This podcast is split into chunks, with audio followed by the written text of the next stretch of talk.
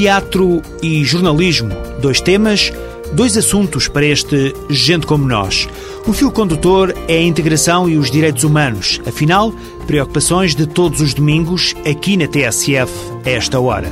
Dentro de instantes vamos ao teatro assistir ao Vento Leste, uma dramaturgia em que a história central é a história de vida da própria atriz que tem o papel principal.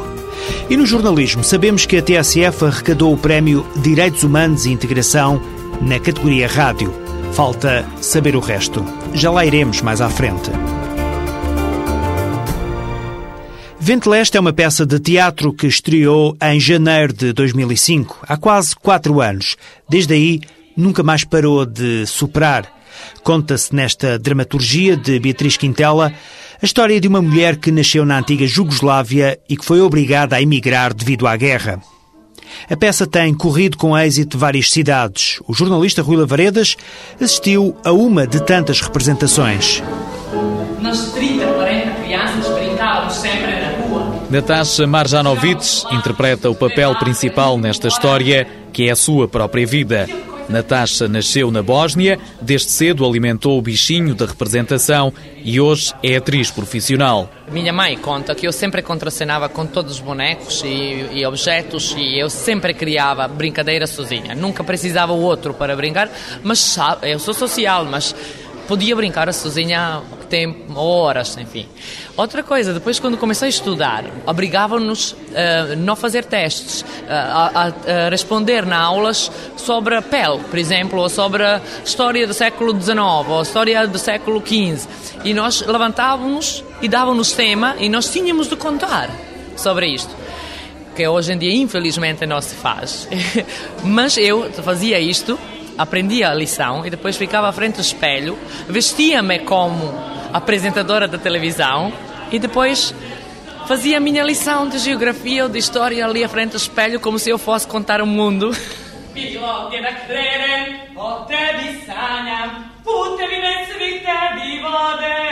Quando chegou à faculdade, Natasha inscreveu-se em Direito, mas aos 20 anos engravidou e tudo mudou.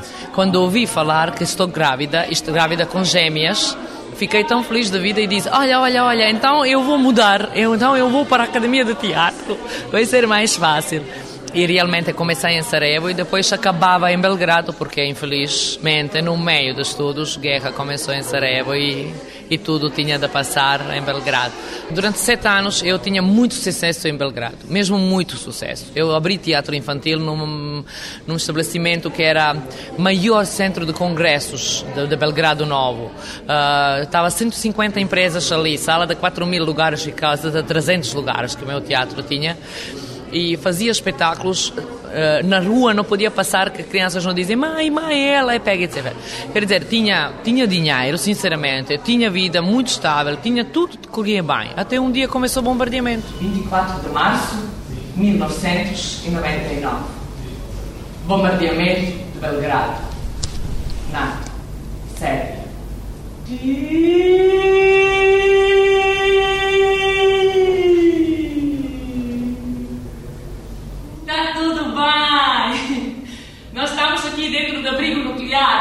Comemos especialidades feitas de farinha. Bebemos muita cerveja. Vamos todos sair com 10 quilos mais do que quando entramos para este verão. Não, só para vocês não ficarem preocupados. Está tudo bem. Ah, e para vos dizer, eles prometeram que vão atacar só alvos militares. Está bem? Até já. Natasha Marjanovic sempre se adaptou à manta de retalhos em que se tornou a Jugoslávia.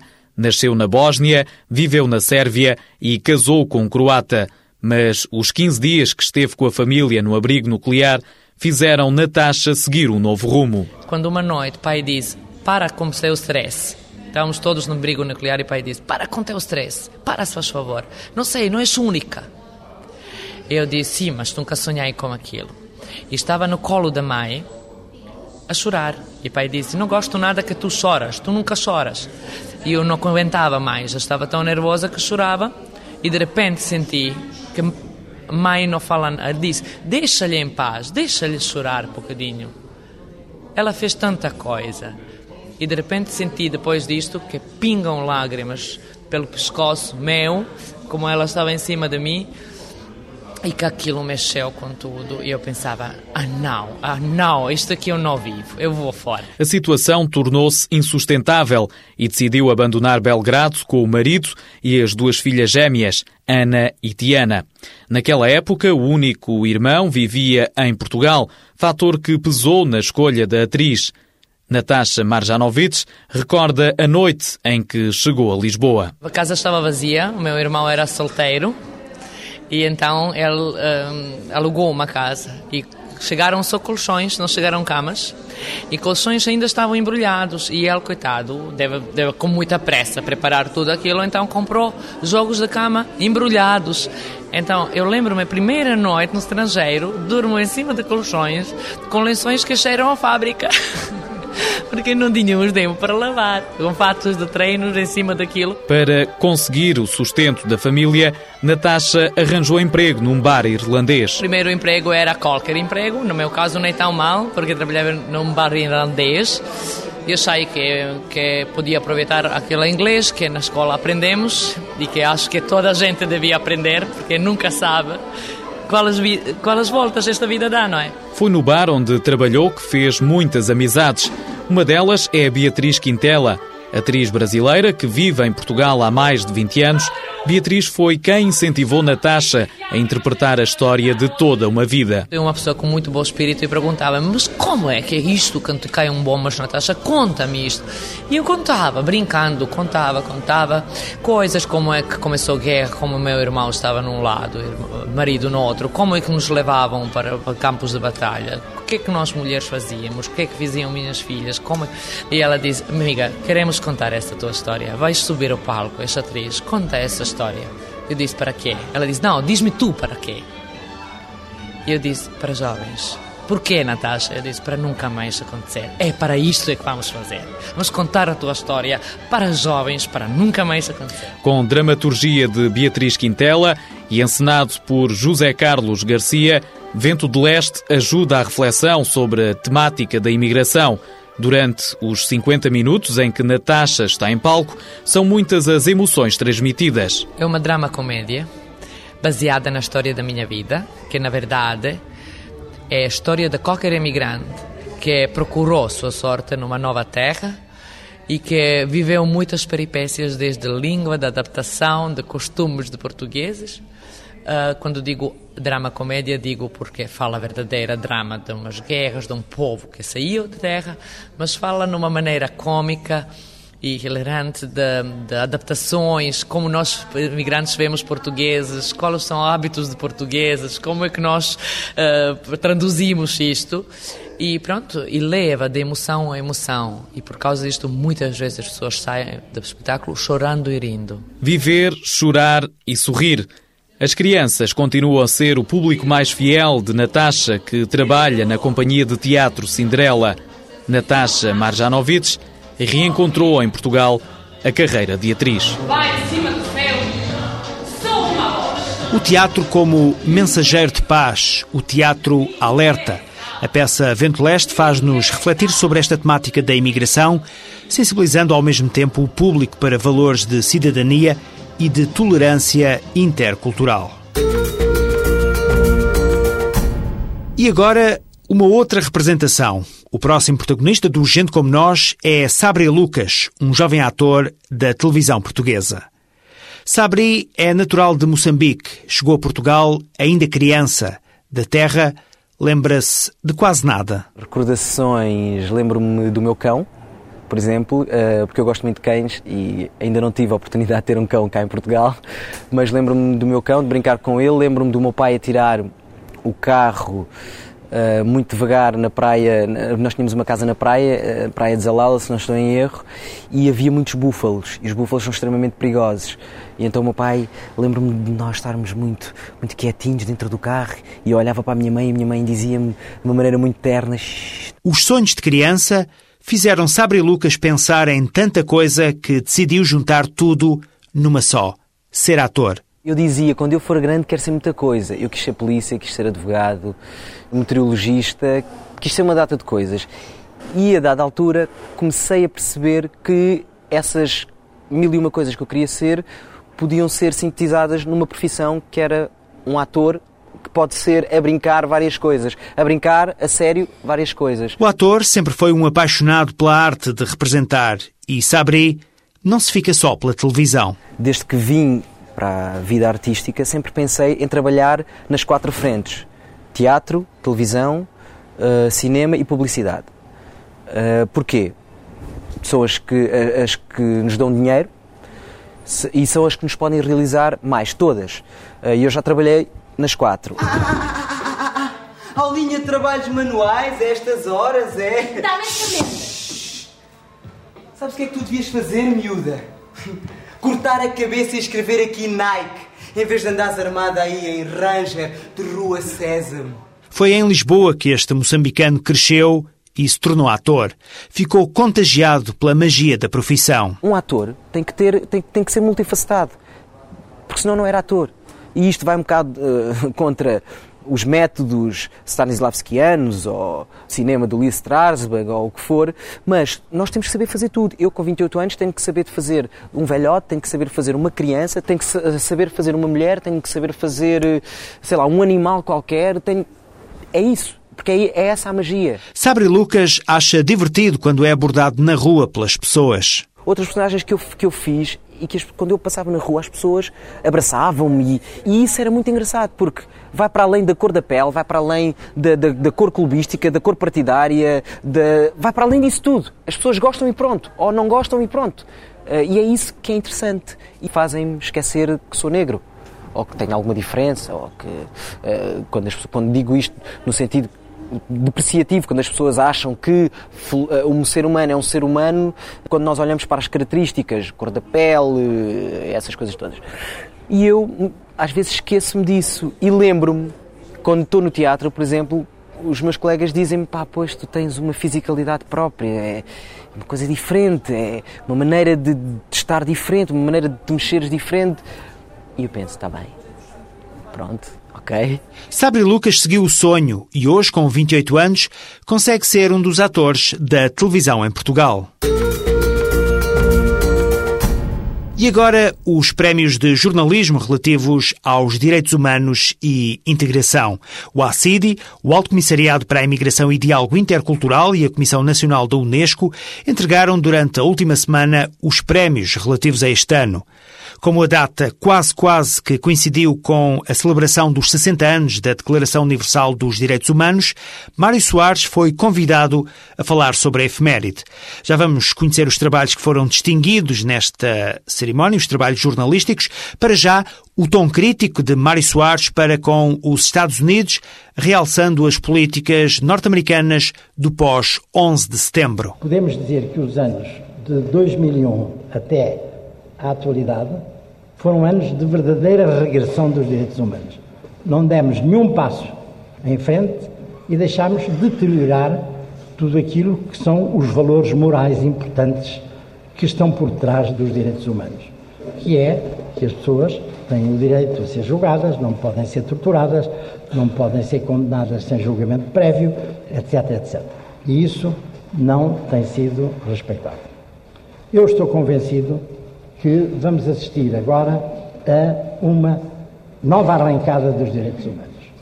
E depois destes anos negros, foram os últimos oito anos que nós passamos, com a vitória e a mudança uh, política nos Estados Unidos, que não foi só a vitória do presidente Obama, mas que também é a vitória do Partido Democrático e por tudo o que o Partido Democrático representa na ideologia, no pioneirismo dos Estados Unidos, é quase seguro que tudo vai mudar, ou muito mais vai mudar. Mário Soares, sobre os 60 anos da Declaração Universal dos Direitos Humanos, uma resenha de acontecimentos na visão do antigo Presidente da República Portuguesa. A Declaração Universal dos Direitos Humanos tem 60 anos, é o documento mais traduzido em todo o mundo. Nasceu em 1948, no dia 10 de dezembro. Foi um despertar de consciências depois de o mundo ter passado pelas consequências nefastas da Segunda Guerra Mundial. De forma a garantir que as atrocidades não voltariam a ser cometidas, os Estados-membros das Nações Unidas decidiram elaborar essa carta para a defesa dos direitos humanos. São 30 os artigos nos quais estão compreendidos os direitos civis, políticos, económicos, sociais e culturais. Os princípios são de aplicação universal, devem ser aplicados da mesma forma em todos os países e territórios e são também indivisíveis, ou seja, todos os direitos são iguais no seu valor e força. Obviamente, esta é a filosofia que está contida no documento. Não quer isso dizer que assim seja na realidade. Por isso, esta semana, quando se assinalaram os 60 anos da Declaração Universal dos Direitos Humanos, várias entidades reclamaram que a efeméride fosse comemorada com medidas concretas e não apenas de forma simbólica. E agora sim, os prémios de jornalismo, direitos humanos e integração. Dou conta que o júri que atribuiu estes prémios foi composto por Guilherme de Oliveira Martins, Isabel Ferran e Ana Sousa Dias. Na categoria de meios audiovisuais, o primeiro prémio distinguiu Miriam Alves, da SIC, pela peça O Balneário. O Balneário Público de Alcântara recebe cerca de 500 pessoas por semana e é apenas um dos 22 balneários públicos de Lisboa. E o que isto quer dizer é que há muita gente em Lisboa para quem tomar um banho em casa é nem sequer um luxo, mas uma impossibilidade. Este balneário público é muito mais do que um balneário público, porque há duas pessoas, uma das quais pode estar aqui hoje connosco, é o Vítor Cruz, e a outra é a Rosa Conceição, que são muito mais do que os vigilantes do balneário. Eles são, para muitas daquelas pessoas, amigos, confidentes, assistentes sociais, e, em alguns casos, hum, a única espécie de família que muitas daquelas pessoas têm. Uh, e aquelas pessoas são gente que não tem casa, que vive na rua, ou gente que tendo casa não tem nem nunca teve casa de banho, e ainda há muitas casas em Lisboa, nomeadamente em Alcântara, que não têm casa de banho, e os velhos, os velhos que vivem sozinhos e que já não conseguem sozinhos cumprir esse ritual de higiene diária e que também precisam da companhia deles e passam muitas tardes seguidas no balneário. Oh, bom dia! Tudo bem? Miriam Alves, da SIC, vencedora na categoria Meios Audiovisuais do Prémio de Jornalismo, Integração e Direitos Humanos. Menções honrosas houve muitas ligadas à televisão. O Melhor Jogador do Mundo, de Jaime Cravo, apresentado na Sport TV, O Mundo na Escola, de Conceição Queiroz, da TVI, Rosa Brava, de Pedro Coelho, da SIC e também A Longa Viagem de José Lima, de Pedro Pinto, apresentado na RTP. Carlos Rico foi distinguido com o prémio do Diálogo Intercultural pela peça Escrito na Palma da Mão, uma reportagem emitida pela SIC, baseada na comunidade cigana. É 5 euros dos povos a povo! É 5 euros dos escolheres! Artigos com qualidade! O vigor do pregão já conheceu melhores dias.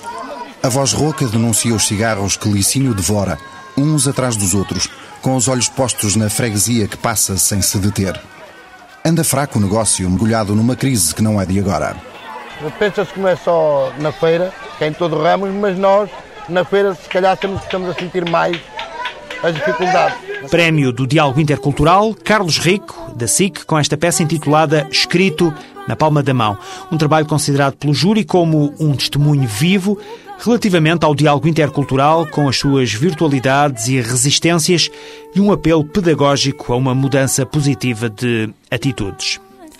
O primeiro prémio na categoria de imprensa escrita foi para Maria do Céu Neves, do Diário de Notícias, pela reportagem Portugueses alimentam nova escravatura na União Europeia.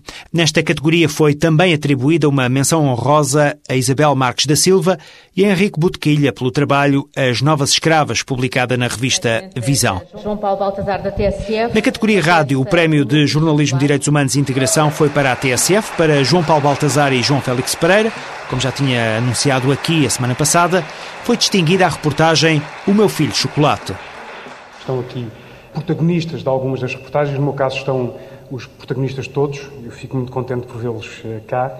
Eles são os pais e as mães dos meninos e meninas Chocolate, Pauzinho Canela, Torrãozinho de Açúcar, a Helena, o Pimenta, a Maria João, o Paulo, a Teresa, o António, partilharam comigo e com os ouvintes da TSF uma parte importante da, da sua intimidade, das suas vidas. deram-nos conta da imensa alegria da adoção, mas também nos falaram da incompreensão e mesmo da revolta, em alguns casos, perante perguntas preconceituosas e comportamentos racistas. A Maria João falou-nos eh, até mesmo de um triplo preconceito: o preconceito em relação à adoção, em relação à adoção de uma criança com outra cor de pele e em relação à adoção de uma criança eh, perante a adoção internacional.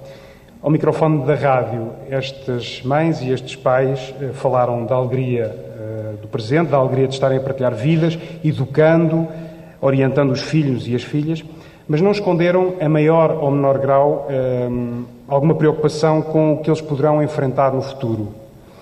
Porque todos os sabemos, não vamos esconder isso, que o preconceito e a estupidez não, se, não desaparecem por decreto, não desaparecem de um dia para o outro um, e o preconceito é uma fraqueza bem distribuída, uh, como lembrou o António nesta reportagem, bem distribuída por brancos, pretos, amarelos, azuis, às bolinhas, por toda a gente. Está a terminar este Gente Como Nós, dedicado ao jornalismo e ao teatro. O Gente Como Nós é uma parceria com o ACIDI, Alto Comissariado para a Imigração e Diálogo Intercultural. É um programa semanal produzido pela PGM, Projetos Globais de Média. Para envio de informações, críticas e sugestões, pode ser utilizado o endereço eletrónico gentecomonos.pgm.pt gentecomonos.pgm ou pgm.pt